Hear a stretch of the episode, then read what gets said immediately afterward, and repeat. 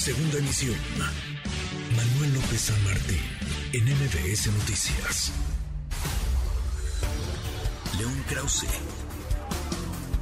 en MBS Noticias. Querido León, León Krause, qué gusto saludarte, ¿cómo estás?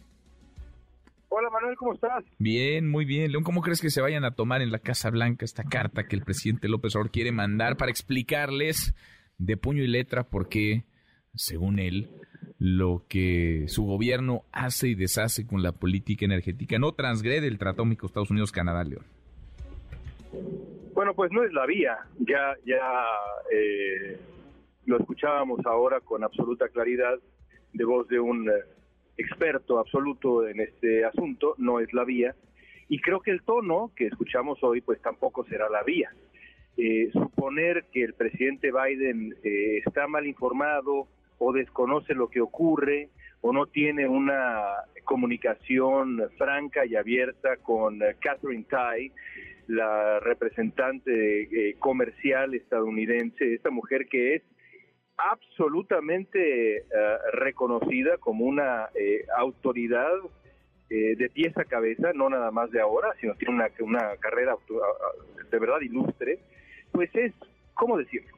es ingenuo, me parece, Manuel.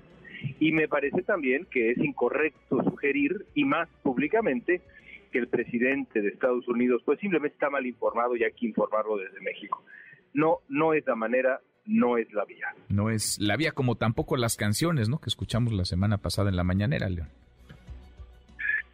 Pues no, ciertamente no. Es decir, hay, hay, una, hay una colección de reacciones del presidente de México que de verdad eh, se, se, podrían haber cambiado a, a dos o tres oraciones, Manuel, muy simples, eh, recibimos esta controversia con seriedad, la atenderemos con eh, eso mismo, con la seriedad que requiere en los términos técnicos que establece el Tratado de Libre Comercio. Punto y se acabó, pero no hemos parado de escuchar eh, burlas, desafíos y ahora interpretaciones condescendientes de qué tanto sabe el presidente de Estados Unidos. Y de nuevo, Manuel, eh, se nos fue León, a ver si lo podemos recuperar. Ahí estás. A ver, León, ahí te seguimos escuchando. Te nos fuiste por un segundito, pero ahí te seguimos escuchando.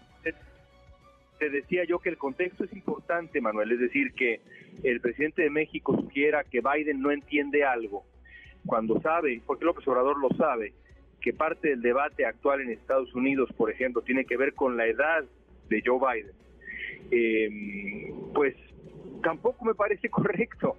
Yo, yo insisto en esto que decía yo en el Universal el, lunes pasado.